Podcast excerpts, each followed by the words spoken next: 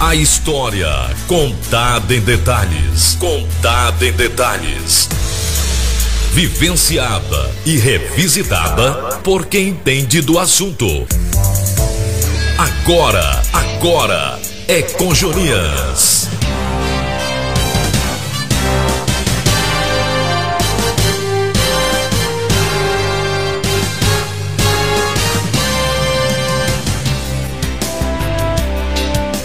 É comigo mesmo. Muito bom dia, Geider Gomes. Bom dia, Arthur Fabson. Bom dia a todos. Hoje conversaremos com o Dr. Kurt Menchen, a quem agradecemos por ter aceitado o convite para participar do Agora é com Joninhas da Rádio Jacobina FM. O Dr. Kurt é de Candelária, Rio Grande do Sul, fazendo a sua iniciação estudantil em Santa Cruz do Sul, também no estado do Rio Grande do Sul, onde fez o primário. Começou o ginásio em Blumenau, Santa Catarina, e terminando em Brusque, também Santa Catarina, voltando a Santa Cruz do Sul, onde começou e concluiu o segundo grau. Os senhores haveriam de perguntar por que esta peregrinação em vários estados, em várias cidades. Supostamente, sendo seus pais de origem alemã, alternavam de localidade em busca de uma harmoniosa e produtiva convivência. A sua epopeia estudantil seria concluída cursando Engenharia de Minas na Universidade Federal do Rio Grande do Sul.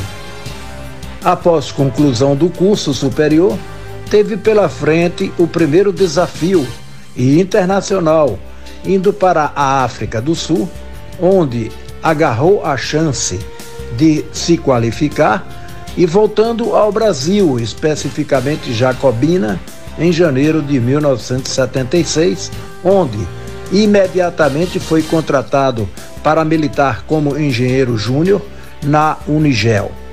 E Jacobina foi, segundo mesmo, o seu porto seguro. Aqui fez famílias, amigos, membro social de clubes de serviço como Rotary Lions, onde participou ativamente de inúmeras atividades filantrópicas. Teve também passagem marcante pela Associação Comercial Industrial de Jacobina, onde foi membro e presidente por duas gestões, contribuindo substancialmente na construção do Palácio do Comércio, onde o auditório leva o seu nome, num reconhecimento de todos os diretores.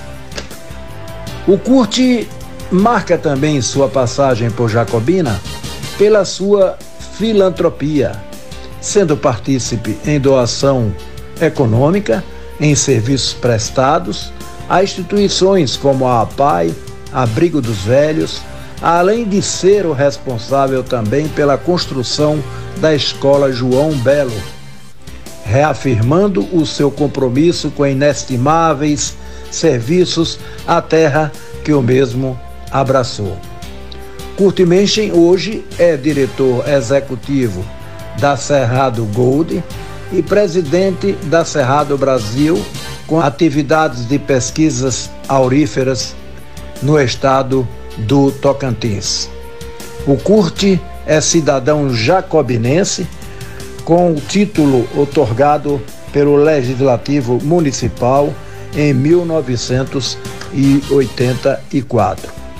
Casado com Cristina Menchen, possui três filhas, Úrsula, Juliana e Renata as duas últimas moradoras do Canadá, onde cumprem intercâmbio cultural. Recentemente, apareceu na sua vida o Matias, seu neto, tornando-se momentaneamente sua paixão. Vem mais aí. Pois é, este então é o Dr. Kurt Menchen e eu quero manifestar aqui o prazer muito grande de recebê-lo na, nos nossos estúdios e dizer da satisfação, Curte, de, de tê-lo no programa Agora é com Joninhas. Curte, como é que você vê a Bahia no segmento da mineração ocupa destaque no Brasil? Bom dia. Bom dia, Joninho. Bom dia, meu grande amigo. Seu programa espetacular. Bom dia, Geder Gomes. Bom dia, a audiência, todos os ouvintes da Jacobina FM. E um grande abraço também ao João Jacques, que dirige e coordena essa, essa fantástica emissora. O, é uma honra enorme eu poder participar desse programa. Eu venho acompanhando já de algum tempo o nosso amigo Joninhas, que, que nós somos grandes amigos também de longa data. E é uma coisa que tem que haver dentro de uma comunidade como a nossa, em qualquer comunidade. É a promoção, é a discussão, é o envolvimento das pessoas, seja de que nível for, seja do que for, seja de que ambiente estiver uh, operando, trabalhando, para haver uma formação do que eu chamo de nação e não apenas povo. Uh, enfim, uh, é um prazer estar aqui nesse programa e a, a, sua pergunta, Joninhas, ela é bastante uh, pertinente à economia baiana no, na, no atual estágio de desenvolvimento. É sabido, primeiro que o ouvinte tem que lembrar que a Bahia fisicamente é um estado muito grande. Se não estiver enganado, é o quarto ou quinto maior do país. São 500 mil quilômetros quadrados. É praticamente, enfim, é 6, 6%, né? 6% da, do território brasileiro, aproximadamente. Mas ele carrega não só a sua enorme diversidade uh, botânica, né? de vida aquática, de vida marinha e de, e de gente, mas tem uma grande variedade geológica ah, atravessa o território baiano uma grande estrutura geológica que está ainda nos seus primórdios de desenvolvimento, de exploração.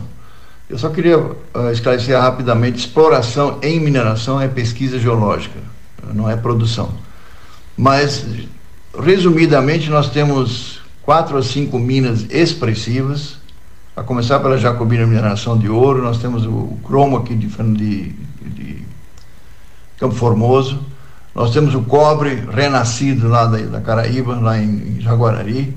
Nós temos o vanádio de Maracás, município de Maracás, que é a única mina de vanádio das Américas e a melhor do mundo. E temos uma mina de níquel também re, reavivada e retomada, e que é uma das maiores minas de níquel do mundo, no município de Ipirá. Ipirá não, perdão, Ipiaú, ali perto de Jequié e que só essas minas já representam um PIB mineral imenso e muitos projetos de, de pesquisa e desenvolvimento encaminhados. A Bahia certamente hoje é terceiro ou quarto maior PIB mineral brasileiro. Ele perde para o Pará e para Minas Gerais, acho que ele está tá chegando em terceiro lugar. Com a mina de ferro que eu esqueci lá de. Como é que chama lá perto de, de Brumado? Ah, ah, tem o Brumado com a magnesita, enfim. A mina de ferro da, da da Bamin. É uma mina que vai, vai ficar bastante grande, uma das maiores do país. Enfim, é, é, um, é, um, é, um, é, um, é um fator econômico muito interessante, não só do ponto de vista tributário e de distribuição de renda e geração de salários, mas porque interioriza a economia baiana. Ela, a economia baiana até outro dia era praticamente voltada de costas para o interior, na beira do Atlântico, onde eu tinha alguns eventos econômicos interessantes. Depois teve a ocupação do, do extremo oeste baiano pela agricultura, que também é uma coisa notável. Mas e o resto? E o nosso grande sertão? Está aí a mineração para colocar isso no mapa, literalmente. Bom dia, Jonas. Bom dia, Geisa.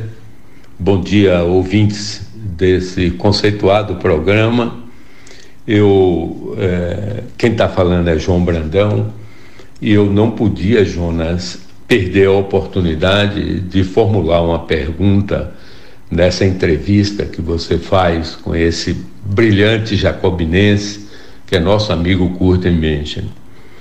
Eu, eu, antes de formular minhas perguntas, eu gostaria de fazer umas considerações para que as pessoas pudessem entender uh, por que, que eu estaria fazendo uh, as perguntas que vou fazer. O, o Kurt Menschen é uma pessoa muito importante na vida da cidade nesses 30 anos para cá. Ele, como dirigente da Jacobina Mineração, teve uma participação muito ativa na vida da cidade. É, Curte contribuiu de forma expressiva com muitas entidades da cidade, é, contribuiu muito com a prefeitura e com, com, com diversas campanhas que foram formuladas aí na cidade. Havia sempre a expectativa da participação da Jacobina Mineração, que sempre foi muito expressiva, principalmente por causa das decisões tomadas pelo Curte na empresa, ele que era o mandatário maior da empresa aqui na, lá no nosso município. Inclusive, na, na construção do prédio da Associação Comercial, que foi um projeto ambicioso na época, se viabilizou, sem dúvida nenhuma, com um expressivo apoio da Jacobina Mineração na figura do Curte. Inicialmente apenas como contribu com, com as contribuições que ele eh, conseguiu com a empresa para a entidade e posteriormente também como presidente da CIJA. Foi um trabalho muito legal, muito comprometido com o desenvolvimento da cidade. Bom, é, essas considerações são importantes porque eu, nesse momento, o CURT uh, é um consultor na área de mineração, especificamente mineração de ouro, de grande conceito hoje no país. Ele, ele atualmente, tá, que eu saiba, tem um importante trabalho feito para uma indústria de ouro lá em, no, no estado de Tocantins. Mas o, o Curto é muito bem informado e é uma oportunidade importante esse programa que o Jonas faz e que a Jacobina FM promove, para que ele, é, para que a gente possa perguntar e ele possa nos esclarecer e nos informar e nos estimular, inclusive, com as informações é, com relação aos investimentos programados pela Iamana Golden é, para o nosso município.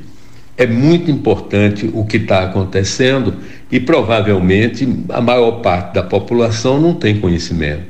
Então é uma oportunidade de eu fazer essas perguntas ao CURT para que ele possa esclarecer e dar importantes informações para a população da nossa cidade. Eu gostaria de que você pudesse informar, Curte, é, qual é o real tamanho dos investimentos que a Iamana faz no nosso município nesse momento? O que é que esses investimentos representam para a geração de emprego no, na nossa cidade e na nossa região? Outra coisa muito importante, o que é que esses investimentos vão estimular a toda uma rede de serviços que a, Jacob, que a Yamana Gold demanda de empresas locais, por exemplo, empresas de transporte, empresas de fornecimento de alimentos, de fornecimentos de, de, de, de segurança, de, de, e fornecimento de fardamento, enfim, uma série de serviços que a Iamana demandam aí de fornecedores locais. Outra coisa importante ressaltar, Jonas, para nessa entrevista com o Curte, é ele formular o que que representa esses investimentos para a indústria de mineração no nosso município. Qual, qual é a real dimensão das reservas que nós temos aí no nosso município? É, que importância a indústria de ouro em, no nosso município tem hoje no cenário da indústria de ouro de rocha, não ouro de aluvião, mas ouro em rocha, a extração de ouro em rocha, que importância a nossa jacobina ou a nossa mineração em jacobina eh, tem no cenário do, do país. É uma coisa muito importante isso. Enfim, é, eu gostaria que o, que o Curte pudesse nos trazer essas informações, evidentemente que dentro do que ele domina, no, no, de que ele tem conhecimento dentro desse cenário, porque é, são informações preciosas para o segmento do trabalho e também para o segmento de geração de renda e do comércio da nossa cidade.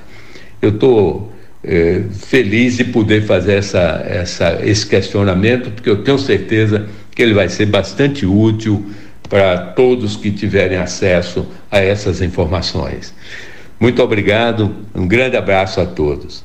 Bom dia, João. Muito, muito bem colocada a sua, sua pergunta, ou suas perguntas, né? que na verdade é uma, uma sequência de perguntas que certamente interessam muito a comunidade jacobinense, ao nosso município, e também tem um interesse geral dentro do aspecto da atividade mineradora, especialmente de ouro, em que Jacobina se destaca tão bem. Eu fico honrado com a sua pergunta dirigida a mim, nosso, nossa, nossa, nossa relação de amizade remonta lá atrás, né, que você citou, da CIJA, enfim, então tem uma história, só aí já tem uma história bastante interessante e bastante ilustrativa do desenvolvimento da nossa cidade. Mas no, no que tange especificamente as perguntas ligadas à mineração, Jacobina Mineração e Comércio, controlado hoje pela Yamana Gold, é claro que o conhecimento geral ele é público de empresas tipicamente como ela, como a, Yamana Gold, que é listada na Bolsa de Toronto, e por isso o, os dados financeiros, os dados operacionais, os dados técnicos são de livre acesso através da Bolsa de Toronto para qualquer cidadão. Existe inclusive um site dentro da Bolsa de Toronto que chama-se SIDAR. S-I-D-A-R, aliás, perdão, S-E-D-A-R. S-E-D-A-R. Se entrar lá, vai aparecer Yamana Gold, vai aparecer Jacobina Mineração com todas as informações. Isso é, é uma característica das empresas de capital aberto. Enfim, no que, na sequência das suas perguntas, vou tentar resumir isso num pacotinho aqui. A Jacobina Mineração hoje deve ser, uh, como produtora primária de ouro, eu digo primária porque existem duas empresas, pelo menos no Brasil, que são produzem ouro secundariamente, ou seja, tem como objeto um outro mineral, um outro metal, mas no processamento e na purificação desses metais também contém um pouco de ouro. Por exemplo, a Caraíba Metais, aqui perto da gente, lá em Jaguarari, na Vila de Pilar, no distrito de Pilar, eles produzem cobre. Mas o cobre contém acessoriamente algum ouro. E isso, para eles, é, é uma, obviamente um bônus. A Vale do Rio Doce, por estranho que pareça, ela produz uh, um número bastante expressivo de, de ouro a partir de uma mina de níquel, lá no Complexo Carajás. Então, o ouro sai junto e ele acaba sendo uh, listado como produtor de ouro. Mas dos produtores primários, Jacobina seguramente hoje deve ficar em quarto lugar, provavelmente. É a, a primeira é a Kinross, lá em Parapanema, no, em Paracatu, no norte de Minas Gerais. Depois vem a Anglo Gold, antiga Morro Velho, que foi a construtora e fundadora da Jacobina Mineração. E deve ter na sequência, deixa eu me lembrar aqui, é a Kinross, Anglo Gold. E se eu estiver enganado, a Jacobina é a terceira maior do país em produção, se considerar o conjunto da, da, dessas, dessas empresas. O, com essa expansão, vamos ir se dirigindo agora especificamente à sua pergunta da expansão, uh, a mina de Jacobina tem uma outra característica bastante interessante importante, que ela é a mina totalmente subterrânea, assim como a, a, as minas da, da Morro Velho também são. Então, essa característica leva a duas ou três particularidades. Primeiro que, o, obviamente, o, o, o impacto ambiental é bem menor porque fisicamente, a não ser a deposição de rejeitos, o resto fica escondido dentro da montanha. Então não há aquelas grandes cavas, aquele grande buraco que muitas vezes impactam o meio ambiente. Lá na mina de, de João Belo, ela começou assim, mas foi uma operação muito pequena. Eu soube até que está vendo agora uma, uma rearrumação lá na área para torná-la mais ambientalmente mais, mais adequada. A segunda característica da mina subterrânea é a alta tecnificação. Isso aí a Jacobina é ponta, um ponto brasileiro hoje com certeza, na parte de tecnologia, robotização, automação, controle de, de geotecnia né, da mina, essas coisas todas. E terceiro, é um, há uma demanda muito maior de mão de obra uh, do que numa mina céu aberto. Uma mina céu aberto tra trabalha com máquinas muito maiores, né, então a exigência de mão de obra é menor em relação ao que se produz. E essa parte de mão de obra é uma das características fortes da Jacobina no, na contribuição, seja por vias tributárias, seja na compra de serviços, como você bem destacou, seja na, nos salários que são pagos, né, pra, praticamente integralmente dentro do município, porque a mão de obra, mesmo do meu tempo ainda, ah, com exceção de, de algumas como engenheiros e geólogos que não são tão abundantes e vêm muito, muitas vezes de regiões mais afastadas. Tem de Salvador, né, tem uma escola excelente de geologia e mineração lá, e já vem atraindo profissionais para Jacobina já algumas boas décadas aí. Mas o, o maior número, que são os trabalhadores, o pessoal da administração, de manutenção, operação mesmo, ela é de Jacobina. Jacobina e, região, né, e arredores. E isso traz um impacto econômico expressivo, pois pagam-se salários bem acima da média regional. Os salários são todos formalmente registrados, com todas as repercussões uh, trabalhistas e, benefícios, plano, planos médicos e outros benefícios que são, são variáveis dependendo da empresa, mas que eu, eu sei que a, a Jacobina Mineração e a Yamana pratica as melhores, as melhores os melhores planos de benefício e salários que existe dentro da mineração brasileira. Então isso é um, um, aspecto extremamente positivo, tanto do ponto de vista social quanto econômico, porque esse dinheiro fica na, fica na, na cidade, ele circula aqui dentro, seja por aluguéis, consumos, escolas, serviços médicos, enfim, lazer, né, tudo isso é praticado e desenvolvido dentro da cidade e nem sempre é tão visível, mas para quem viveu aqui o período de fechamento de 90, fins de 98 até 2004, 3, 4, e depois a reabertura, eh, pode fazer uma, uma boa, tirar uma boa medida de como a, a mineração é importante para a economia e para a tranquilidade social do nosso município. E eh, no outro aspecto, no outro quesito que você citou muito bem, que é a, a expansão, isso já vem sendo anunciado há algum tempo dentro dos sites da própria Yamana, uh, mundialmente. Se alguém entrar lá no yamanagold.com, vai ter o, em português uh, a, toda a história daqui, o que, se pretende fazer. Eles já vêm fazendo uma expansão, fase 2, se não me engano, eles estão agora, e a fase 3, que aparentemente é a extensão da mina de João Belo para o sul, para quem conhece lá na região, ali na região de Jabuticaba subterraneamente, é uma mina já bastante madura, mas que está se estendendo para o sul e em profundidade, que é uma outra bênção da nossa Serra de Jacobina em relação à mineração. A empresa começou a operar e produzir em 82, 1982, novembro de 1982. E produzia na época o equivalente a 35 a 40 mil onças de ouro por ano. Isso equivale a 40 mil onças são 1.200 quilos de ouro ano. Hoje a Yamana já declara para o exercício de 21, que se encerra agora em dezembro, algo em torno de 180 mil onças, se eu não estiver enganado. 180 mil onças já são 5 toneladas e meia, aproximadamente, ou seja, 3 a 4 vezes mais do que originalmente. Isso mostra a dinâmica e, a, e, a, e o crescimento dessa, desse empreendimento. E a vida útil dessa da mina se mede sempre em que quanto, quanto a mina tem de reservas conhecidas geologicamente e tecnicamente possíveis de serem extraídas.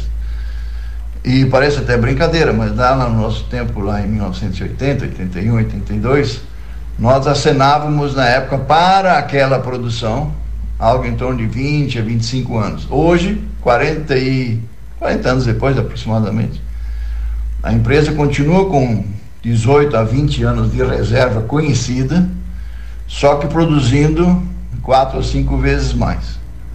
Ou seja, houve uma ampliação enorme das reservas por trabalhos de geologia mesmo, e deve-se muito, e, to, e não só muito, deve-se principalmente aos trabalhos uh, dos geólogos e da visão empreendedora e de, de expansão da mina de Jacobino. O governo federal tem enfatizado e propalado as reservas minerais no Brasil, algumas localizadas em reservas indígenas, o que impede a exploração pela União.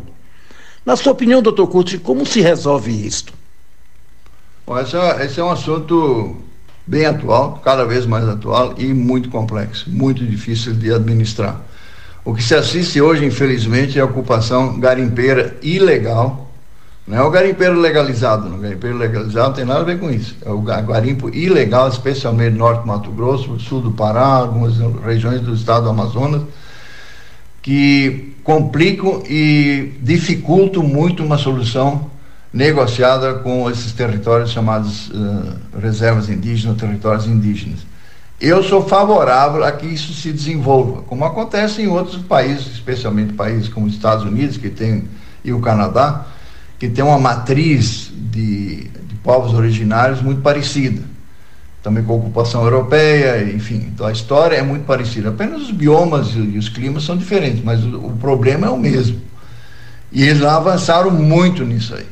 Ao ponto de ter áreas indígenas que tem a prioridade, pasmem, de operar cassinos como desenvolvimento econômico da comunidade indígena ou desses povos originários. Não é mantê-los como eles eram há 500 anos atrás.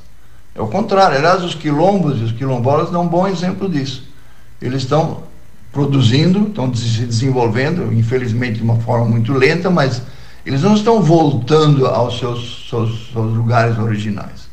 Eles têm que ser desenvolvidos onde eles estão hoje. Mas não é uma tarefa simples. Entretanto, como eu falei há pouco, eu sou favorável a que se faça com a participação efetiva e econômica desses povos. Senão eles não vão desenvolver, eles vão ficar eternamente em 1500. Governos e instituições internacionais têm feito pesadas críticas a um suposto desequilíbrio ambiental no mundo, culpando, inclusive como um dos responsáveis por isto, as mineradoras, as mineradoras e queimadas brasileiras. Até onde existe veracidade, doutor Curti? Essa é uma dessas perguntas de um milhão de dólares né, que a gente fala. Ela tem, ela carrega uma complexidade enorme. Mas em, é, é, no, no, no, no, assim, no, no contexto geo, geopolítico né, mundial, sempre vai haver competição, sempre vão haver aqueles países ou aquelas eh, entidades ou empresas que vão querer solapar o próximo para ficar com um pedaço maior do bolo. Isso é, é, é, é do desenvolvimento humano, é isso mesmo. Para isso existem regras, existem bloqueios, existem restrições para que não vire uma guerra insana sem quartel. Especificamente a mineração como um dos fatores de desequilíbrio ambiental.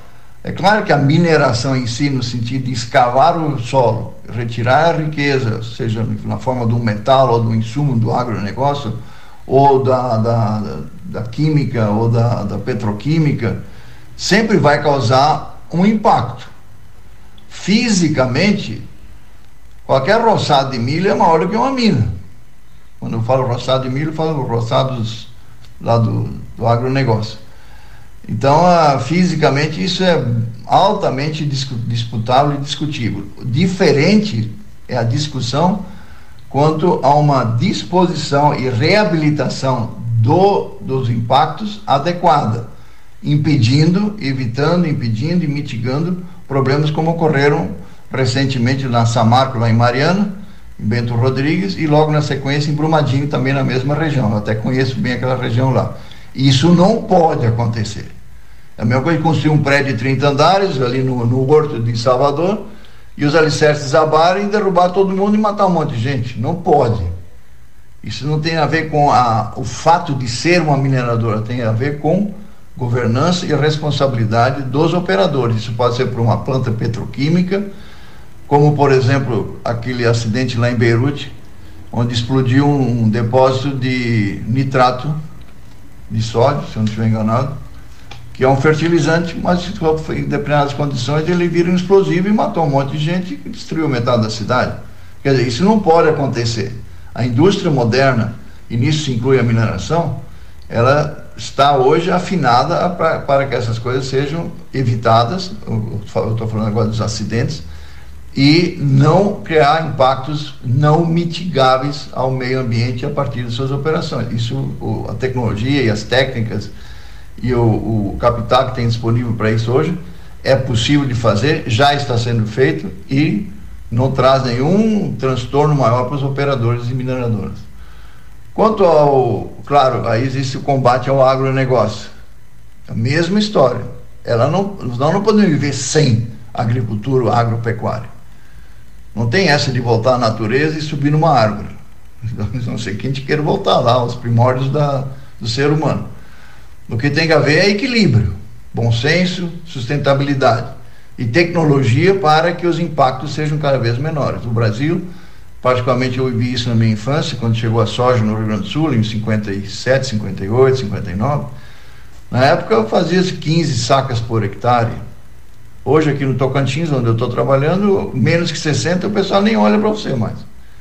E já estão mirando 100 sacas por hectare. Isso é aumento de produtividade, é a eficácia dos sistemas para reduzir impactos. A barragem de rejeito da empresa de mineração em Jacobina foi construída na sua administração. Até rota de fuga já distribuíram por vários logradouros de Jacobina. Justifica este temor, doutor Curti? Bom, eu não chamaria de temor, eu chamaria de o que eu falei há pouco sobre, sobre responsabilidade e governança. Ah, os acidentes, todo acidente, o mais clássico dos acidentes que, que traz melhorias é o acidente aéreo. Enquanto ele não tiver resolvido, a indústria aeronáutica ela não para, ela não descansa porque tem que evitar que o próximo aconteça pela mesma causa. Então, as barragens clássicas de rejeito, e nós temos duas aqui em Jacobina, diferentes das de Brumadinha. A de Brumadinha é cavalgada, essa aqui é a jusante, para é baixo, elas são extremamente seguras. Mas é, um, é, um, é uma construção humana, e todas elas têm riscos. Então, monitoramento, uh, treinamento da comunidade, aviso à população, para sair dos caminhos possíveis e eventuais é mandatório, isso é necessário, isso não é uma, um desejo ou, ou, ou algo para fazer de conta, não. Isso é necessário e essencial para se conviver com um risco. Ela pode cair, ó, pode cair um meteoro amanhã aqui em Jacobino, pode explodir uma bomba atômica num arsenal americano, não estou exagerando nos exemplos, mas até onde eu conheço e, e e da, da, forma da parte técnica e tecnológica de ambas as barragens é muito improvável, é muito improvável. Impossível não existe, mas é, é provavelmente eu tenho quase certeza que essas duas barragens hoje aqui no Brasil, do, aqui na em Jacobina, elas são as mais seguras das barragens de rejeito que existem no país, sem dúvida nenhuma. E não só mais seguras, como altamente improvável de qualquer evento ou mesmo incidentes, muito menos acidentes de certa monta. Bom dia, ouvintes da Rádio Jacobina FM. Bom dia, Joninhas. Eu sou Edi Borges, trabalhei na Javeli e depois no Banco do Brasil. Atualmente resido em Salvador. Gostaria de dirigir o seguinte questionamento ao meu amigo Dr. Curti. Temos ouvido muito a respeito da influência da China no cotidiano brasileiro. Eles são os nossos maiores importadores de soja, minérios, carnes, petróleo, etc. São também grandes exportadores para o Brasil de equipamentos de telecomunicações, plataformas flutuantes, dentre outros. É o segundo PIB do mundo, atrás apenas dos Estados Unidos, e ficou famosa por exportar o vírus que nos tem atormentado nessa pandemia. Temos ouvido ideias alarmistas de que a China pretende estender tentáculos do Partido Comunista para a América Latina e, particularmente, para o Brasil. A pergunta é: A China é comunista ou é capitalista? E na sua visão, há essa possibilidade de interferência na nossa política interna? Bom dia, dia, muito prazer em ouvi-lo. Há muito tempo que a gente troca mensagem no nosso grupozinho de, de WhatsApp. É um prazer enorme ouvi-lo e, e sua pergunta é um tanto complexa, né? Mas é absolutamente contemporânea, atual e é, e é o que se, se pergunta mesmo dia a dia, não só aqui entre nós, mas no mundo inteiro. O, chamar a China de comunista no sentido de um regime fechado, uh, autoritário, não, auto, é, autoritário, autocrático, uh, partido único, eleições uh, livres para inglês ver. Então, tudo tem assim uma vestimenta de um regime totalitário. E não deixa de ser, mas Diferentemente de outras experiências comunistas, socialistas e, e congêneres, a China começou a dar certo já de, de algumas décadas para cá, quando o que se assumiu que se diz assim, de uma maneira mais simples, o capitalismo de Estado, onde o Estado é o capitalista. E ele estimula os empreendedores a trabalharem para o Estado com as benesses do capitalismo, ou seja, do livre empreendedor, do, do lucro, mas totalmente alinhado com as estratégias e as políticas, principalmente, do governo central. E, na sequência, isso é um risco, claro que riscos geo. Como é que a gente chama isso? Geo. Uh, enfim, de dimensão mundial, né? ele sempre vai existir, seja por quem tiver poder e, e, e manda. Nós já assistimos ao longo da nossa história mais, um pós, pós-Cristo, né?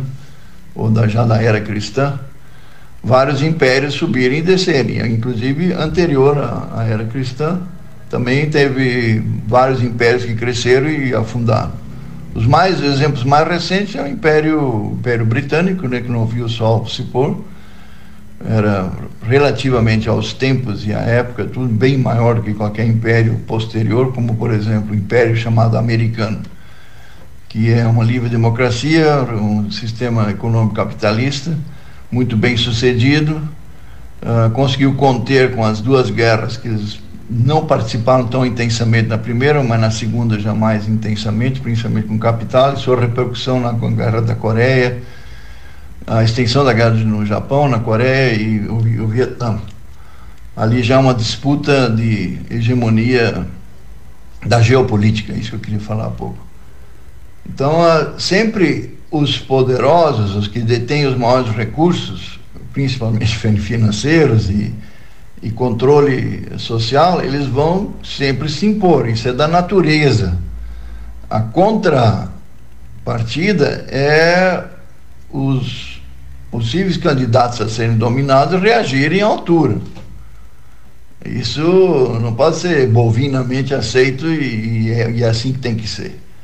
Aí nós estamos nos coletivizando, que é, um, que é uma desgraça do ponto de vista social e entregando a nossa individualidade. Então, eu não concordo com esse tipo de, de ação por parte de, desses chamados impérios, mas não basta apenas discordar, a gente tem que é, enfrentar. Hoje em dia nós não necessariamente tem que enfrentar com armas, mas poder militar obviamente é interessante, poder econômico é absolutamente essencial e a clareza na, na condução dos seus negócios internos para ter uma população, uma, uma nação, melhor dizendo, afinada com, com esses valores cristãos, uh, quando não são cristãos, pode ser de outra orientação religiosa, mas que, que, que tenham uh, os códigos morais, os códigos humanos afinados com a individualidade e com a proteção das, aos direitos e às liberdades que a, a nação precisa ter, ou as nações têm que ter.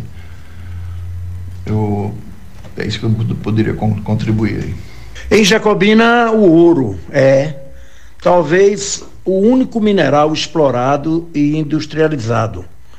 O município não possui outro mineral que pudesse também passar por um processo de exploração e industrialização, doutor Curte? Olha, a Serra Jacobina é, é bastante complexa nesse sentido.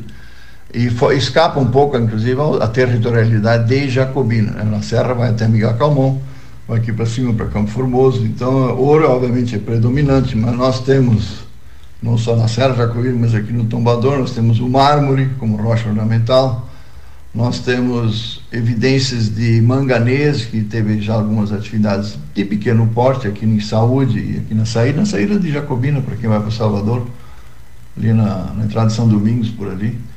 É, bastante evidente. E é, tinha uma época se falava nas areias, que ali em Miguel Camon tinha uma jazida de areia proveniente dos quartzitos né, da, da, da Serra Jacobina que eram bastante interessantes para a fabricação de azulejos, mas aí é uma coisa pequena, de pequena monta. O pesado mesmo, que eu vejo na serra como um todo, lá para o norte é o, é o cromo da Ferbasa, lá em Campo Formoso e, e arredores. Tem a garimpagem, ou a, a, a atividade artesanal de esmeralda, né, bastante conhecida na Carnaíba. E repetindo o, algumas evidências de manganês, mas o, o principal mesmo é ouro.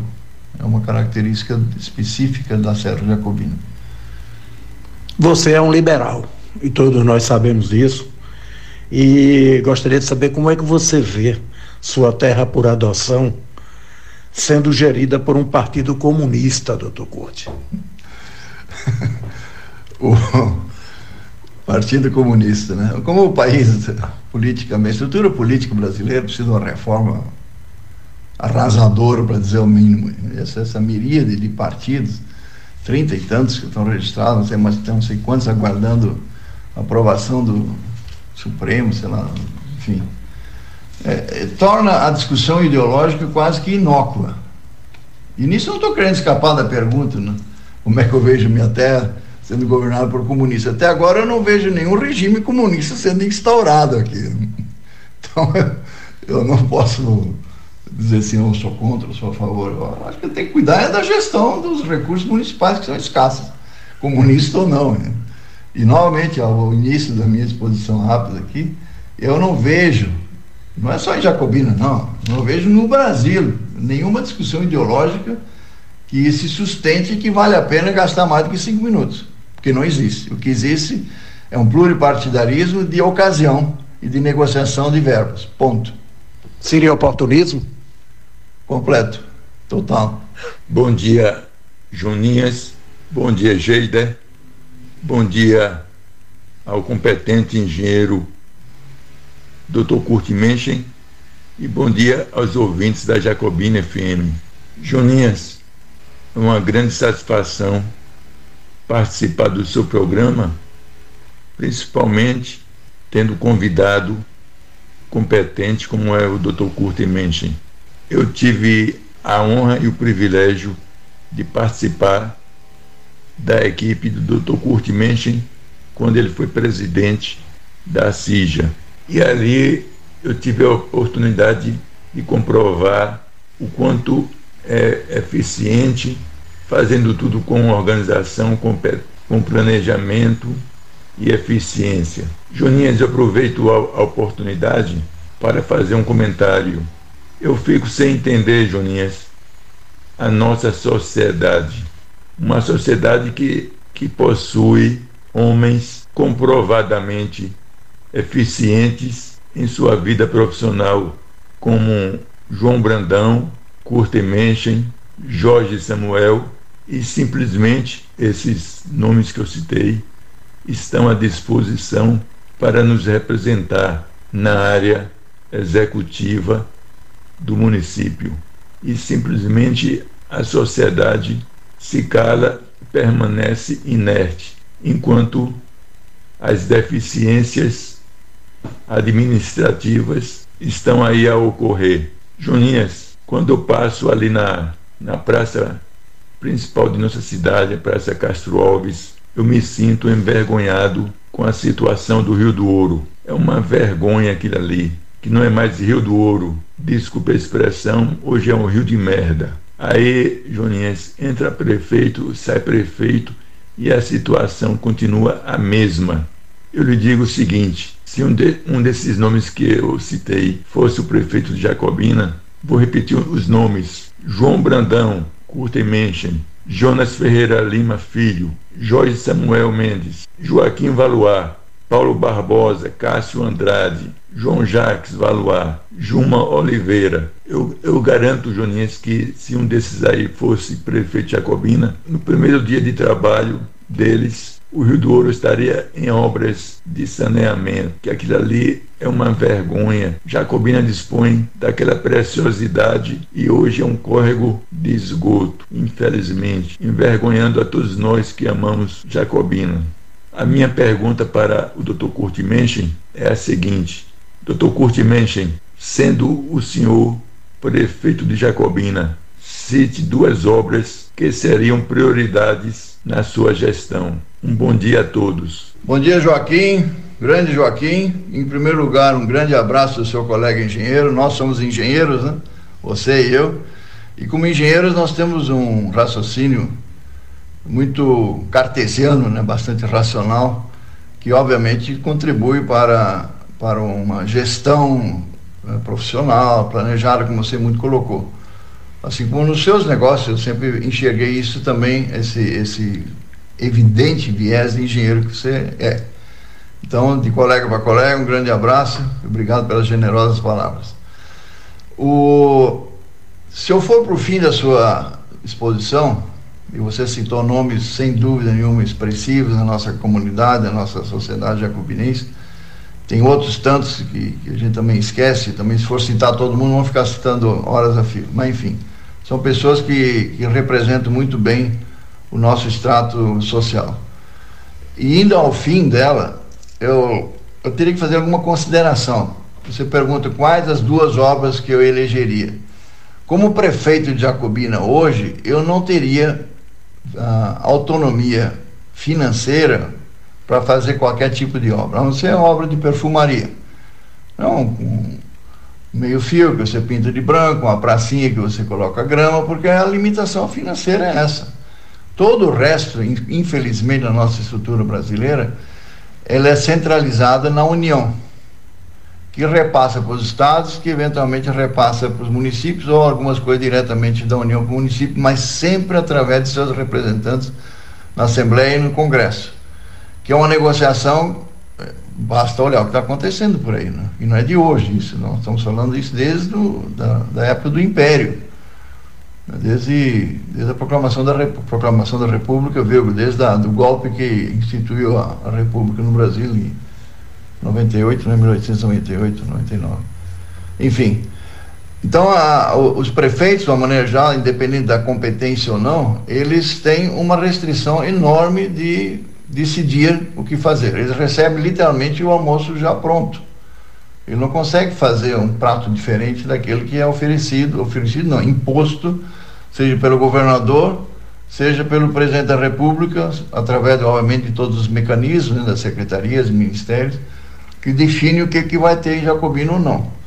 Então, é, se abstraindo um pouco disso, qual a, as duas obras, eu preferia falar então em quais são as duas atividades que eu escolheria, é certamente sempre serão as mesmas: educação e saúde.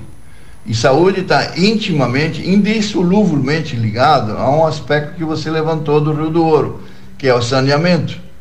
Cidades sem saneamento têm problemas de saúde. Cidades com saneamento resolvido têm problemas muito menores de saúde. Isso é mundial, isso não é uma característica nossa, não. Então, certamente, a parte de saneamento é, é um dos carros-chefes, no, no sentido físico de obra, mas muito mais no sentido de um serviço público que elimina a chaga da, das doenças, principalmente as doenças infanto-juvenis e, e, neonatais, que são extremamente sensíveis a esse tipo de situação. E educação é escola. Não essas escolas imbecilizantes que andam por aí, com ideologias estranhas, com, com valores completamente distor distorcidos quanto ao nosso dia a dia. E nisso não vai ideologia, nenhuma discussão ideológica. Vai naquilo que uma nação, infelizmente o Brasil não é uma nação, é um território com povo.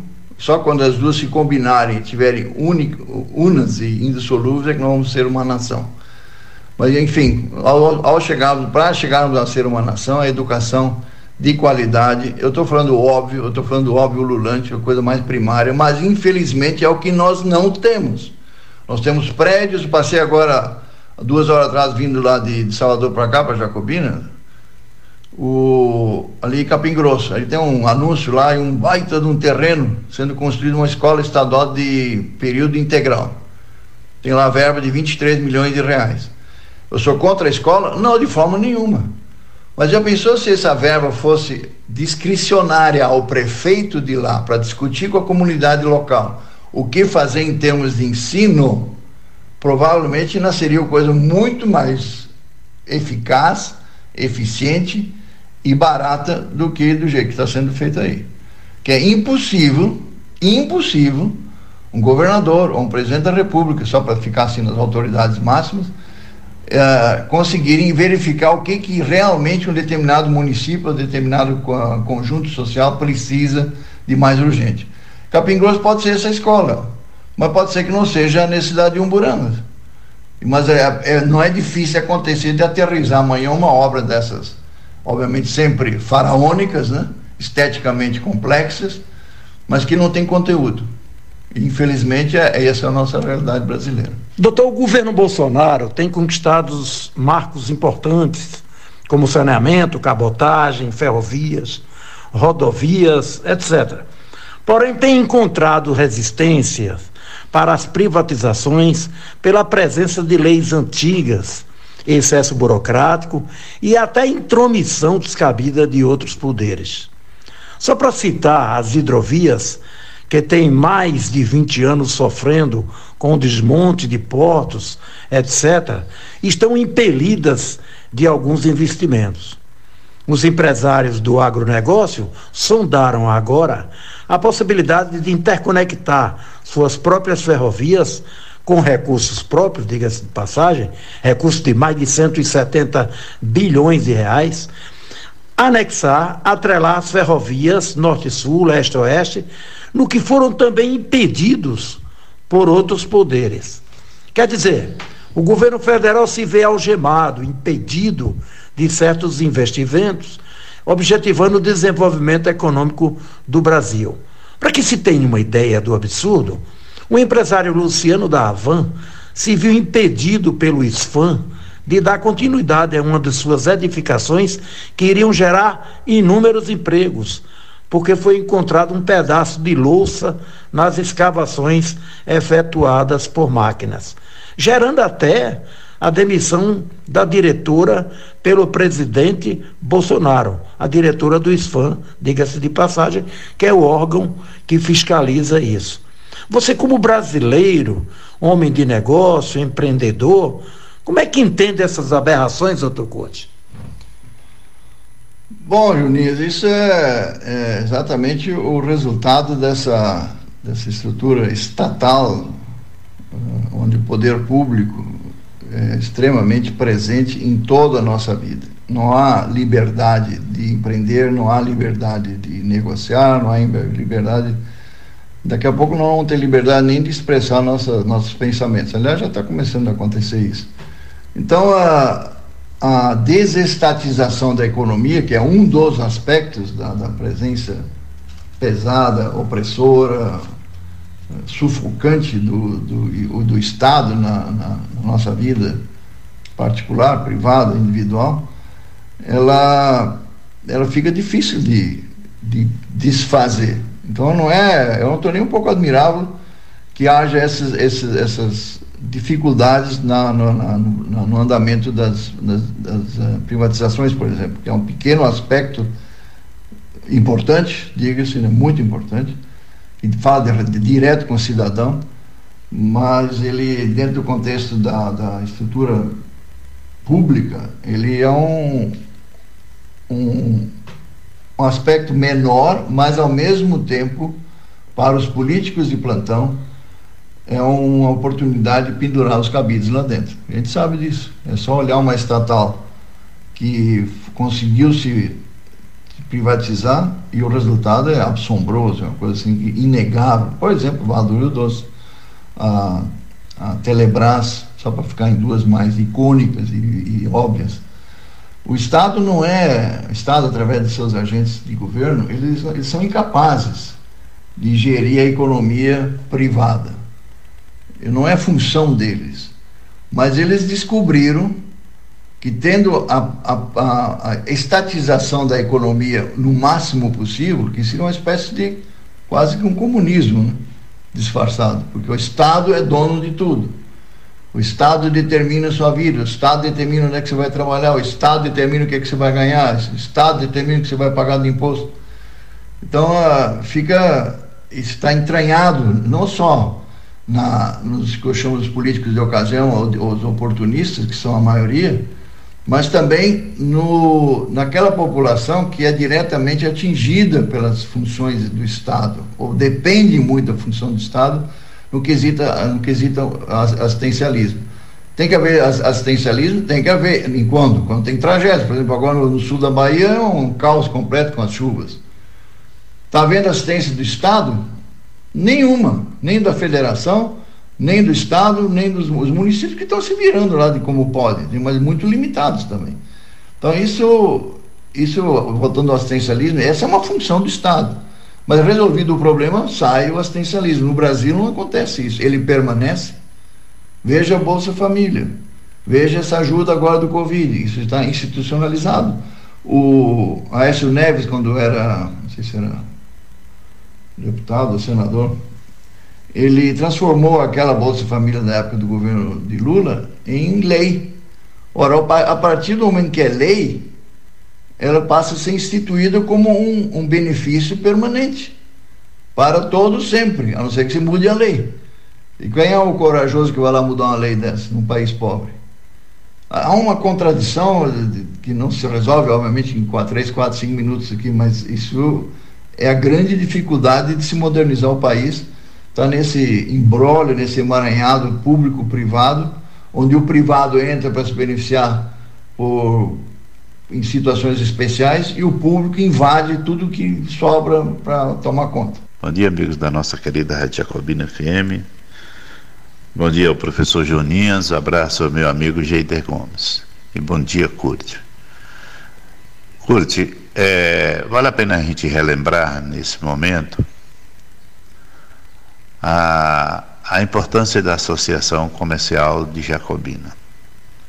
Mas destacando que, no anos, na década de 90, no início de 90, o nosso querido amigo João Brandão assumiu a Associação Comercial de Jacobina, que funcionava numa sala na antiga Câmara de Vereadores, uma sala emprestada, e o João nos conscientizou conscientizou a sociedade da importância de ter uma, uma entidade forte.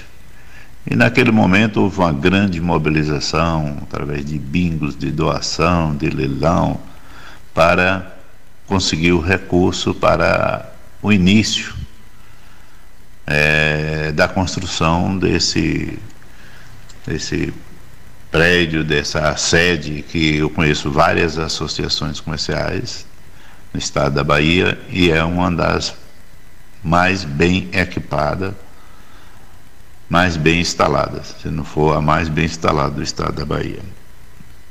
E depois coube a João Bondão lhe convencer, e não foi fácil, da importância de você assumir a, associação comercial, o que fez um magnífico trabalho, cabendo a você a construção física da, da associação, do novo sede da Associação Comercial de Jacobina. Eu recordo um episódio naquela época que a gente estava com. Nós trabalhávamos na mineração e nós e estava passando por alguns momentos difíceis na mineração. E após a sua posse, é, teve um período que você me chamou e disse que iria, não teria nenhuma condição de continuar, que iria renunciar do cargo. O seu negócio é dono do seu nariz. Eu sou empregado. Então, assim, não faz sentido eu continuar presidente da associação comercial. Eu coloquei para você, eu deu a curte. É, eu acredito e defendo assim: a mineração precisa de uma ponte maior para falar com a, com a sociedade jacobina. A mineração já participava, tudo que era, tinha, era com doações, mas isso não mostrava assim, a importância de um pertencimento da mineração como parte integrante da sociedade jacobina. Então, eu acho que o seu papel é fundamental neste momento. A pergunta que eu gostaria de lhe fazer, Curte, o que significou para você realmente, como profissional da mineração, como ser humano, como cidadão jacobinense, ser presidente da Associação Comercial Industrial de Jacobina? Bom dia, Paulo. Uh, sempre muito detalhista, né? Muito muito com a memória aguçada. Eu já tinha até esquecido de algumas passagens, foi bom você trazer isso à tona, porque acaba mexendo com as emoções da gente também, com os sentimentos, enfim. É, foi muito bem colocado, colocada a sua pergunta, a sua, o contexto né, da, da, da sua pergunta. E, de fato, o, eu tinha retornado naquela altura, 1990, eu tinha voltado da matriz da Morro Velho, lá em Nova Lima, perto de Belo Horizonte, para Jacobina. E quem estava aqui no meu lugar era o Sérgio Saliba, que depois, em anos recentes, veio de novo para cá e ficou muitos anos aqui. Enfim, eu voltei em meados de 90. E eu já sabia do movimento da CIJA, porque quando eu fui para Nova Lima em 89, eu já estava, de certa forma, começando. Aliás, você que me envolveu nisso, você me puxou, você, Cassim, Cássio Andrade. Mas eu estava de saída, então o Sérgio acho que fez esse papel durante um tempo aí. Mas ao, indo ao, ao, aos dois pontos que eu reputo como mais sensíveis e essenciais por, por natureza que você colocou. O primeiro é trazer, me, me levar para dentro da associação. Isso foi uma coisa que eu não naquela altura não, não enxergava isso como uma necessidade empresarial do ponto de vista de, de dirigente que eu era da empresa. Uh, eu não enxerguei os, os meandros que, que, que, se escondiam por trás dessa, dessa conexão. E ela, de fato, depois eu, eu vou para a segunda parte, quando você fala da ponte. Mas, de fato, eu reconheci isso muito rapidamente. O meu, o meu grande envolvimento com a comunidade local, com a sociedade local, foi com esse movimento que João Brandão eh, começou com o nosso amigo e saudoso João Santana e tantos outros que fizeram aquela equipe fantástica de, de emulação né, e, e, e construiu uma CIJA como ela está hoje aí. Então, foi, foi uma, uma porta que se abriu facilmente, voluntariamente para mim, e me recebeu como um cidadão da, da terra. Aquela, até aquela altura, o meu círculo de, de, de um caminho social era restrito aos a quem trabalhava na mina, meus colegas mais imediatos da, dos gerentes. Você mesmo era um dos jacobinenses que fazia parte desse, desse círculo aí, e que de forma muito sábia enxergou ah, a, a oportunidade que se abria para mim. E nisso eu fico profundamente agradecido, Paulo.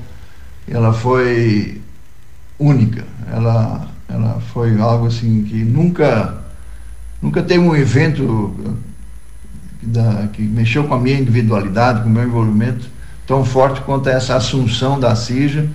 Depois, como você colocou, do demorado convencimento de João Brandão e, e todo, todo o que se seguiu na, na sequência. Quanto a, a, essa, esse momento em que eu fiquei, fiquei, enfim, devastado por alguma coisa qualquer da empresa, que eu tinha que. Eu achava que eu precisava sair da, da entidade. Não que ela não me atendesse, ela me atendia bem demais até. Me servia muito bem como, como, como, como dirigente de uma grande empresa. mas para não fazer falta a ela. Eu podia fazer falta a, a uma ou a outra. Então eu, eu escolhi fazer falta à associação naquela oportunidade. E mais uma vez, você era o meu grilo falante, todo mundo daqui já leu o tio Patinha sabe o que quer dizer isso. O, me convenceu do contrário e muito, muito aproveito agora a oportunidade para agradecer publicamente a esse momento, os dois momentos de, de visão que você teve com relação à minha, à minha pessoa, a eu como indivíduo. E de fato eu, seguimos em frente e, e o sucesso todo da época e continuado depois é, prova da assertividade do, do seu convencimento dessa ponte que você colocou na minha frente. Muito obrigado, Paulo. Vamos para um bate-bola, doutor Curti? Bora lá ver, Joaninhas. Pois é. Ídolo, tem alguém? Tenho, é um grande estadista que salvou o mundo ocidental da tragédia nazista e comunista. Chama-se Winston Churchill, primeiro-ministro da Inglaterra durante a Segunda Guerra. E música, doutor Curti, tem alguma que goste, que lhe traga recordação? Bom, eu tenho que voltar para os meus pagos, né, como se diz lá no Rio Grande do Sul, quando se volta para a terra, ela chama pagos.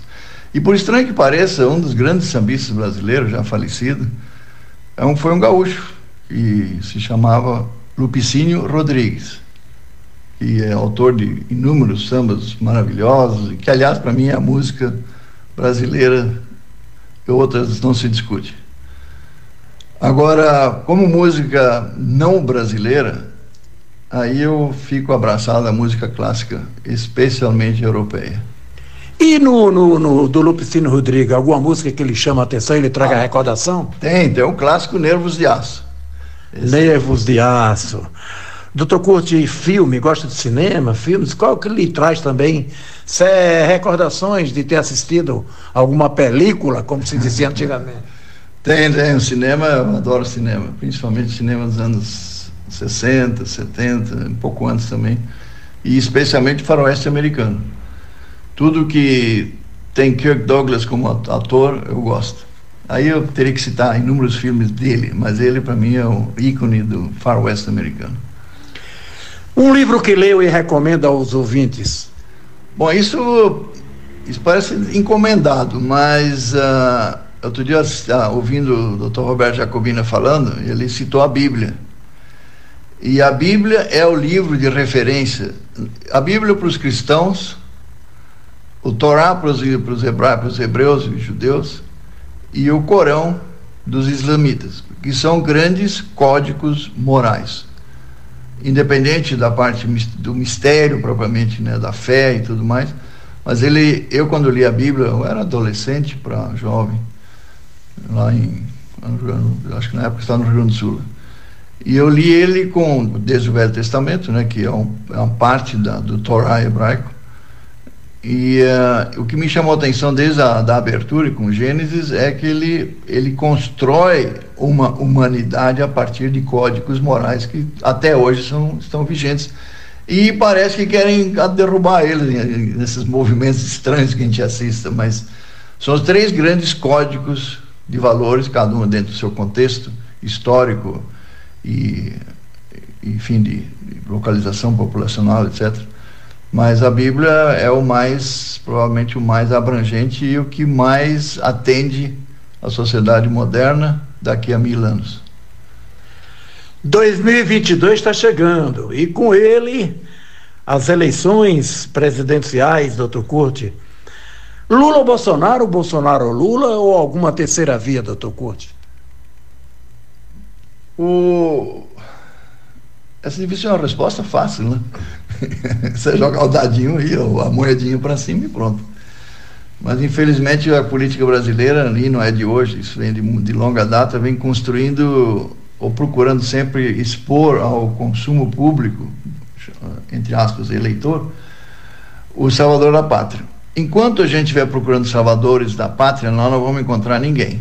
Porque salvador da pátria não salva ninguém. Ele salva ele e a turma dele. Seja Lula, seja Bolsonaro, seja lá o nome que quiserem dar, a terceira via, não vai, não vai ter avanços significativos. Eu acho até que haverá retrocesso do pouco que se avançou nos últimos 20 anos. Então, eu não sou de votar nulo, não sou de me abster em votação, eu tenho um voto, mas eu, esse voto só vai ser declarado, vamos chamar assim, na, na proximidade das eleições do ano que vem. Pois é, doutor Curti, ao passar os microfones para as suas despedidas, quero lhe agradecer por tirar um espaço do seu precioso tempo para nos atender neste bate-papo bastante elucidativo e lhe dizer do carinho que o povo de Jacobina nutre por você, daí aumentar sua responsabilidade na continuação da sua rotineira visita por aqui. Não esqueça de sua terra, hein? Olha, Joaninhas, muito obrigado, Geisa, obrigado pela oportunidade, é uma honra enorme. Eu me sinto extremamente orgulhoso de ter participado dessa pequena roda viva, né? É, bastante elucidativo, educa as pessoas, educa a mim. Enfim, é, vão em frente com esse tipo de programa, vão, vão explorar mais profundamente essas raízes que elas estão lá para fazer melhor. E é, eu não quero, é claro que eu não vou esquecer minha terra. 45 anos de Jacobino, com 71 de idade, dois terços passaram-se envolvidos diretamente com essa nossa linda terra jacobinense. Grande abraço.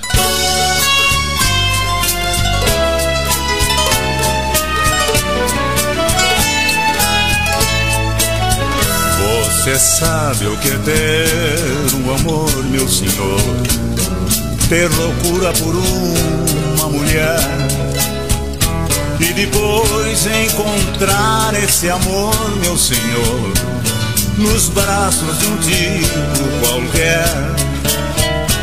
Você sabe o que é ter um amor, meu senhor, e por ele quase morrer. E depois encontrá-la nos braços, que nenhum pedaço do meu pode ser Há pessoas com nervos e aços, sem sangue nas veias e sem coração. Mas não sei se passando o que eu passo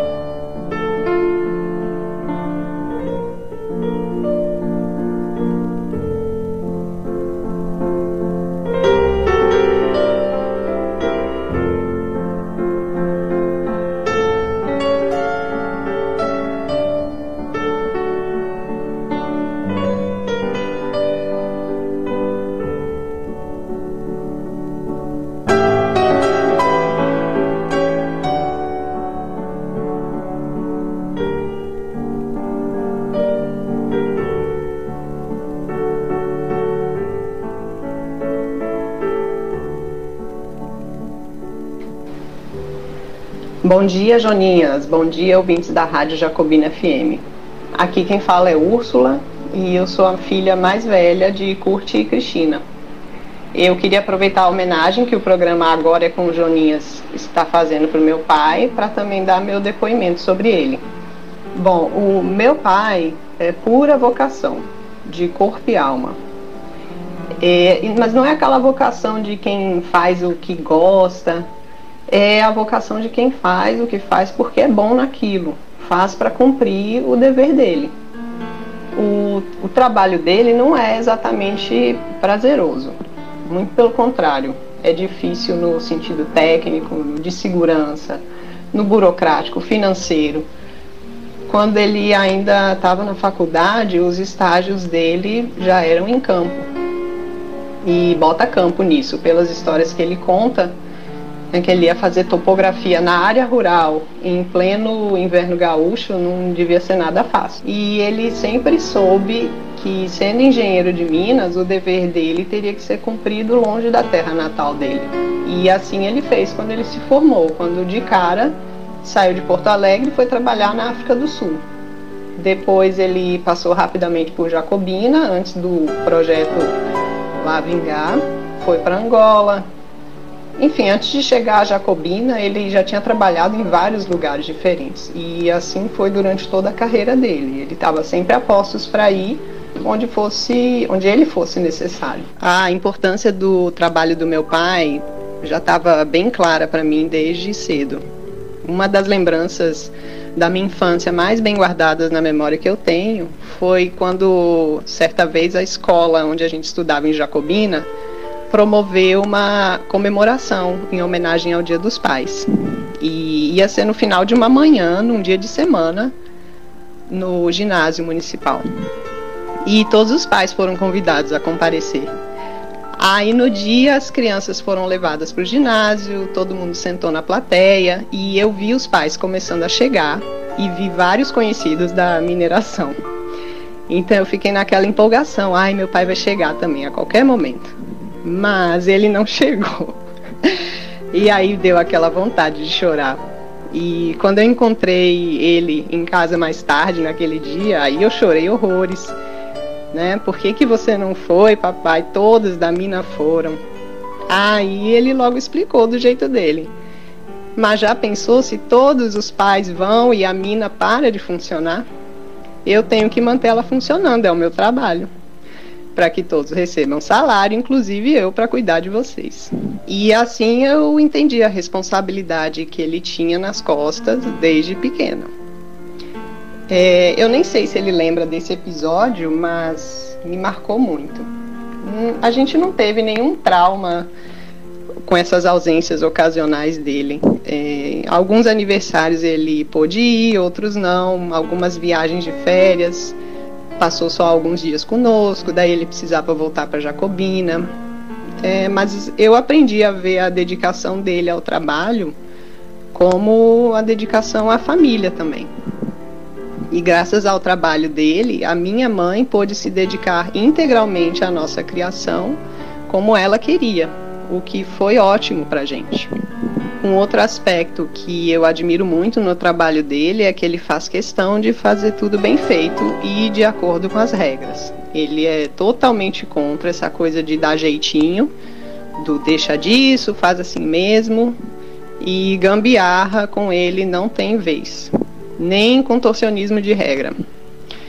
Se não for para fazer da maneira correta, aí ele prefere não fazer. Quando eu voltei para Jacobina para trabalhar na cerâmica Canabrava, teve uma pessoa que comentou comigo, eu não lembro mais quem foi. É, ela disse que peso que devia ser ser filha de Dr. Curti. Ai, eu não lembro o que, que eu respondi, mas assim, não, não tem peso nenhum, na verdade, porque eu, particularmente, nunca tive a ambição de ser igual a ele. Porque ele é totalmente fora da curva, totalmente diferenciado. Pouquíssimos fazem o que ele está disposto a fazer. Ele é daquelas pessoas que servem de inspiração, para a gente se inspirar a ser melhor, trabalhar com dedicação, seja no que for. E ele é extremamente generoso com qualquer um que esteja disposto a aprender com ele. Ele adora explicar sobre o trabalho dele, como funciona todo o processo de mineração. Ele explica na maior paciência. E ele é bom conselheiro também. Pena que nem todos saibam aproveitar os conselhos dele. E por um tempo eu me ressenti um pouco com ele por ele não me ajudar mais na cerâmica porque a gente tinha combinado que ele me ajudaria quando eu assumi. Mas assim que surgiu um projeto de mineração novo, lá foi ele para longe de novo e dessa vez foi para o Tocantins. É, na minha cabeça, ele tinha que me dar alguma assistência, porque eu não me achava capaz de tocar a fábrica. Mas depois eu vi que ele não me devia nada e eu que devia tudo a ele. Eu devia agradecer a confiança que ele colocou em mim. E assim eu parei de ficar me lamentando porque tinha aceitado aquele trabalho, que era só problema atrás de problema. Mas eu parei de me sentir ingrata e procurei servir e ser útil, como ele sempre fez. E aí eu queria aproveitar e agradecer a ele aqui pelo trabalho na cerâmica, que apesar de ter sido super difícil, foi muito importante para o meu desenvolvimento. E agradecer a ele o, pelo exemplo que ele é para todos nós.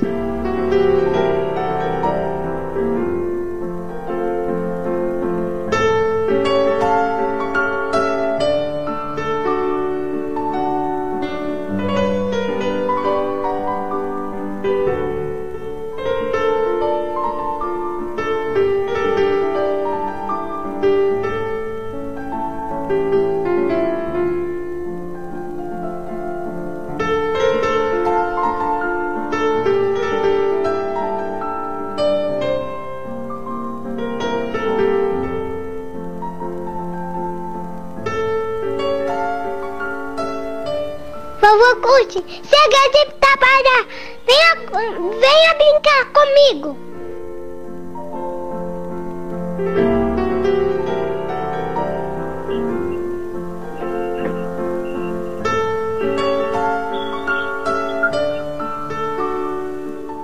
Pois é, é muito feliz de ter uma pessoa do naipe de Curte Mexe participando do Agora é com Juninhas e eu fico aqui a matutagem de quanto tempo a sociedade jacobina perdeu de tendo pessoas do potencial administrativo de curte e que nós podíamos, como diz o nosso querido Joaquim Valoar, ter a participação no executivo de um cidadão desse. E ele disse uma coisa que me deixou extremamente é, atento, Geida. Abre aspas. O Brasil não é uma nação. O Brasil é um território com o povo. Fecha aspas, Kurt Menchen. É com você, Geida. Zé Joninhos, eu gostei do ultimato do Neto, viu? No final, vovô Kurt, vem brincar, né? Olha... É, o, o Matias, Geida, é, faz do Kurt hoje o que ele quer. Hum, então... Faz peteca, Matias... né? Faz de peteca, né, Jonas?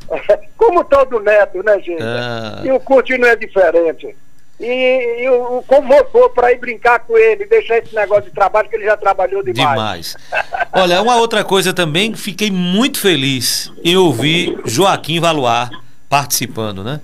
Eu que eu quero ele, fez que, ele fez questão, Geida, quando ele soube de que eu, há muito tempo que ele já vem querendo participar do Agora é com o Joninho, e essa, essa passagem de curso agora aí, a participação de curso, o incentivou, o estimulou, a participar com uma pergunta fantástica e nós estamos batendo a cada dia, que é o assoreamento do rio é. de Jacobina e os dejetos jogados dentro deles, gente. Eu é. quero ver quem é que vai dar prioridade ao desassoreamento com a consequente serviço de esgotamento sanitário.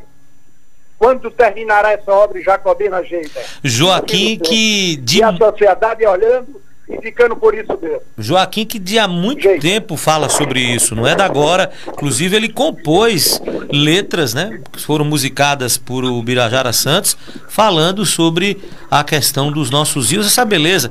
Porque você vê na Europa, né, Joninhas? Não precisa nem viajar para lá em loco para verificar, mas você vê os rios que cortam algumas cidades europeias, todos límpidos, cristalinos, são locais de, de, de turismo. E nós temos uma beleza dessa em Jacobina, com dois rios cortando a cidade, e infelizmente nessas condições que nós sabemos aí e estamos vivenciando. Mas, voltando a falar de Curte, é, eu ouvi atentamente esse bate-papo, eu acompanho juntamente com os ouvintes, né? eu não, não, não tenho acesso à entrevista que você faz com os entrevistados, eu acompanho atentamente o bate-papo. As pessoas podem ou não concordar com o que o entrevistado fala. Mas uma coisa é, curte, mostra é, embasamento, conhecimento de vida, né? Conhecimento de vida. E as explicações dele fogem do convencional. Inclusive quando ele fala da mineração, né? Quando ele fala sobre mina subterrânea, a forma que ele, que ele, ele explica, né? Passa as explicações. A própria filha, filha dele disse que ele é um bom conselheiro. E um bom conselheiro tende a ser também um bom um bom uh, uma pessoa uma, uma pessoa que gosta né, de dar boas explicações um bom conselheiro gosta de dar boas explicações uh, na maioria das vezes então as pessoas podem ou não concordar isso é um direito de qualquer um. Aliás, foi uma das coisas também que Kut falou.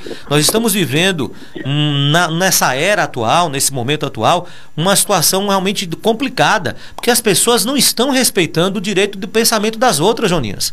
Isso é um problema é, é, talvez que estejam, estejam colocando panos quentes, sabe? Porque se alguém pensa diferente de mim, né, a, basta que eu tenha alguma observação diferente para que venha uma turma né, em cima para desqualificar não a, a observação feita pela pessoa, não o pensamento contrário, mas desqualificar a pessoa desqualificar a pessoa, difamar, caluniar. Nós estamos vivendo tempos desse sentido.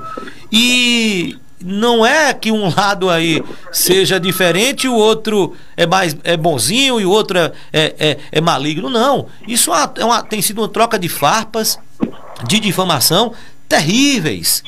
E, infelizmente, o mais importante na nossa vida, além da saúde, é a liberdade de expressão. As pessoas têm direito de se, de se expressar, respeitando a opinião do outro, colocando o contraponto, eh, colocando uh, os posicionamentos diferentes, contrários. Isso é salutar. Agora, respeitando sempre a dignidade, respeitando o outro. E, infelizmente, a gente vive dias sombrios nesse sentido. Então, eh, as explicações de, de, de Kurt, a experiência de vida, né, a bagagem que ele construiu ao longo dessa tua, da sua trajetória de vida, quando ele sai do Rio Grande do Sul, vai para a África do Sul, passa por Jacobina num período bem incipiente, bem, bem no princípio aqui da exploração mineralo, mineralógica, eu falo dessa exploração comercial, né? Que, porque a, a, mineração jacobina ela, ela se confunde com a própria fundação do Brasil, né? E, a, com a vinda dos bandeirantes aqui lá no, há 300 anos atrás. Mas eu estou falando dessa parte comercial, então ele passou aqui naquele período ainda do pioneirismo, depois volta, então ele tem uma bagagem extraordinária que tem muito a contribuir nessa discussão eh, de cidade e que poderia, sem dúvida, como foi dito aí por Joaquim, pelos demais, dar uma contribuição, inclusive, eh, politicamente, né, dentro desse, desse, desse processo. Mas isso depende das circunstâncias políticas e não é uma coisa assim com um, um passe de mágicas que, que acontece. Mas tem participações, viu, Joninhas, aqui de ouvintes. Mas antes de colocarmos as participações aqui dos ouvintes, eu vou pedir a Arthur para colocar imagem por imagem que passaram aqui hoje durante o Agora é com Joninhas. Coloca a primeira imagem, frisa para eu ir explicando. Ali é um momento festivo com a esposa Cristina, ele está ao lado da esposa Cristina e da primogênita da mãe do Matias, a Úrsula. Pode colocar outra imagem, olha aí, momento de carinho com o neto Matias, né? Quem está comandando a área agora é o Matias, olha aí. Coloca outra imagem. Olha o Matias aí, dando a bola, o curte dando a bola para o Matias, estimulando ser um novo craque aí do Brasil. Quem sabe o novo Neymar, né? Coloca aí a outra imagem. Olha aí com o primeiro neto já bem novinho no colo. Tem mais outra imagem. Aí em viagem a Portugal com a sua filha Úrsula e também com o genro. Tem mais uma outra imagem, uma outra viagem no Canadá com a sua esposa, Cristina, e as duas filhas que residem no Canadá. A Úrsula mora no Brasil e as outras duas filhas moram no Canadá. Aí ao lado da esposa Cristina Menchen, tem também na cerâmica Cana Brava, da sua propriedade. E tem aí ele, ele também, o Kurt Menchen, ele manuseando o aparelho celular de acordo com informações, buscando a cotação do ouro. Tem mais uma imagem. Olha aí, momento de lazer em Tocantins. Esse peixe aí, eu acho que ele foi, ele foi colocado aí para foto, viu? Tô achando que ele pousou pra foto aí com o peixe. Depois ele vai ter que contar essa história aí, viu, Jonas? Aí o Curte ao lado, ao lado de colegas iniciando os trabalhos no Tocantins, onde ele está residindo nesse momento. São imagens que passaram durante o programa de hoje, durante o Agora é com Joninhas. Eu vou à participação de alguns ouvintes, Jonas, que encaminham mensagens aqui para o programa. Deixa eu atualizar aqui, dentro desse tempo que nos resta ainda, né? Tem uma mensagem de áudio aqui de eh, José Amiaçã, que eu vou pedir a Arthur para colocar na tela, para veicular a participação de José Amiaçã aqui no programa. Bom dia, Zé Amin. Olá, Geida, bom dia, bom dia a todos os ouvintes da Rádio Jacobina FM, bom dia, meu amigo João Jacques, a Jonas, novamente com um trabalho maravilhoso que você sempre apresenta às quartas-feiras e hoje, sem sombra de dúvida, trazendo um, um exponencial na área geológica, né? E, nós todos sabemos e conhecemos a trajetória de Dr. Curtis Mendes pela nossa cidade realmente uma grandeza de homem em todos os aspectos. E um detalhe muito importante, muito interessante, além de tudo que já foi colocado, foi a forma como, como Dr. Curtis Menge se integrava à sociedade jacobina, né? Então ele buscava isso daí não só através do, do da, da CIJA, através das instituições, mas ele pessoalmente entendeu a convivência dele, né, no seio da nossa sociedade e isso engrandecia muito não só a, a cidade, mas também a própria jacobina mineração.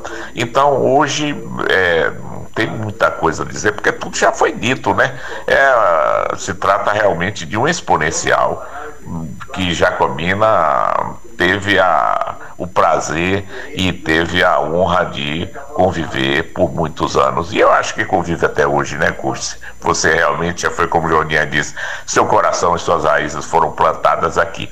Mas eu gostaria só, a nível de curiosidade, não sei até que ponto, sem entender muito de mineração, mas eu gostaria de fazer uma pergunta a Dr. Curtis.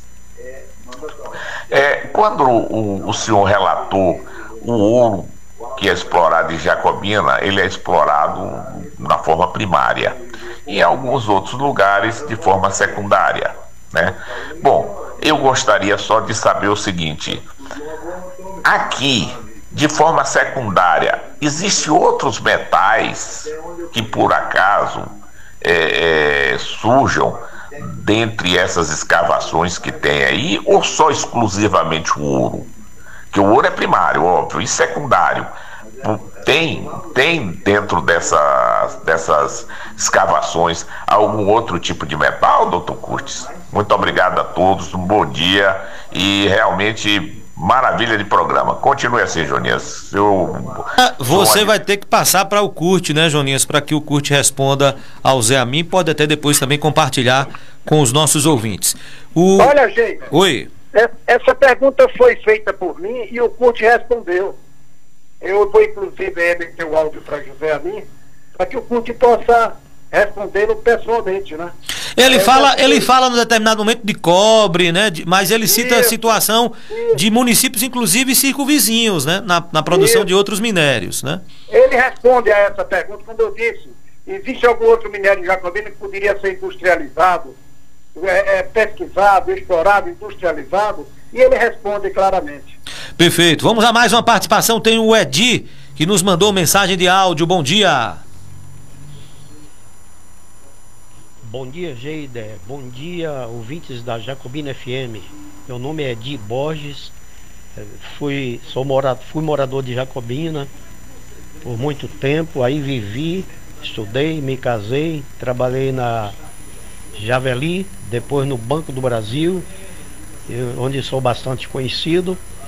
E queria parabenizar a rádio por é, escolher esse grande homem, meu amigo Curtimenche entrevistado por Joninhas, nesse belíssimo trabalho que ele faz. Queria levar meu abraço, meu agradecimento a Curte por uma ajuda muito grande que ele deu, junto com João Brandão e toda essa turma, na formação da Associação é, Comercial de Ceabra, quando ali fui gerente do, do Banco do Brasil, e que ele nos ajudou muito é, com palestras e com ações é, e com sugestões. E essa associação permanece até hoje atuante. Um grande abraço, Curte.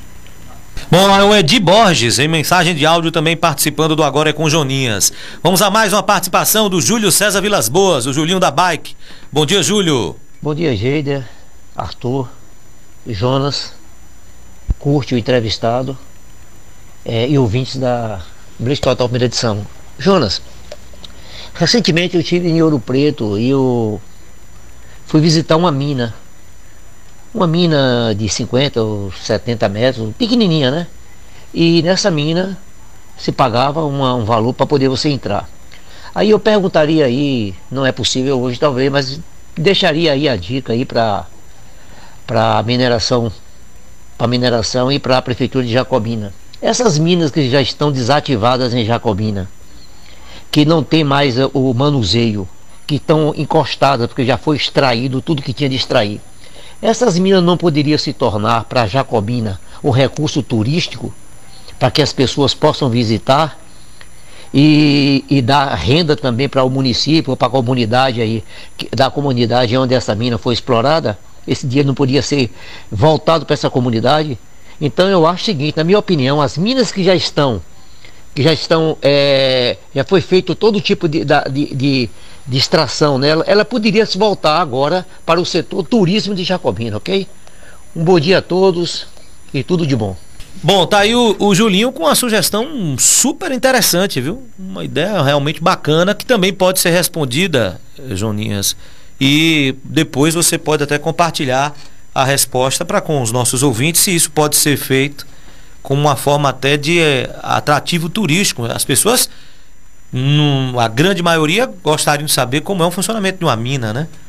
Nem, nem, nem, nem todas as pessoas têm acesso às minas subterrâneas e seria realmente uma boa, uma excelente sugestão até para aproveitamento turístico disso aí. Olha, é, o Luciano da Imagem mandando um abraço aqui para a Curte, não deu tempo de gravar, mas ele está mandando um abraço. E infelizmente também o nosso tempo está indo embora. Mais uma vez de parabenizar Joninhas pelo Agora é com Joninhas e lhe fazer o questionamento o que é que já está sendo produzido para a próxima quarta-feira, se é possível já, voz me ser adiantar, Jonas Ferreira. Olha, Geida, é como sempre, eu estou fazendo um trabalho muito minucioso de pesquisa, de averiguação, e inclusive até de pré-entrevista. Então, na próxima quarta-feira, podem ter certeza que nós faremos um outro agora com Joninhas com a qualidade deste e dos que já passaram, Geida. Pois é, e nós vamos estar mais uma vez ansiosos aguardando a sua participação, a sua presença aqui pela Rádio Jacobina FM, como acontece às quartas-feiras no Agora é com Joninhas. Meu abraço fraterno, Jonas. Até a próxima semana, amigo.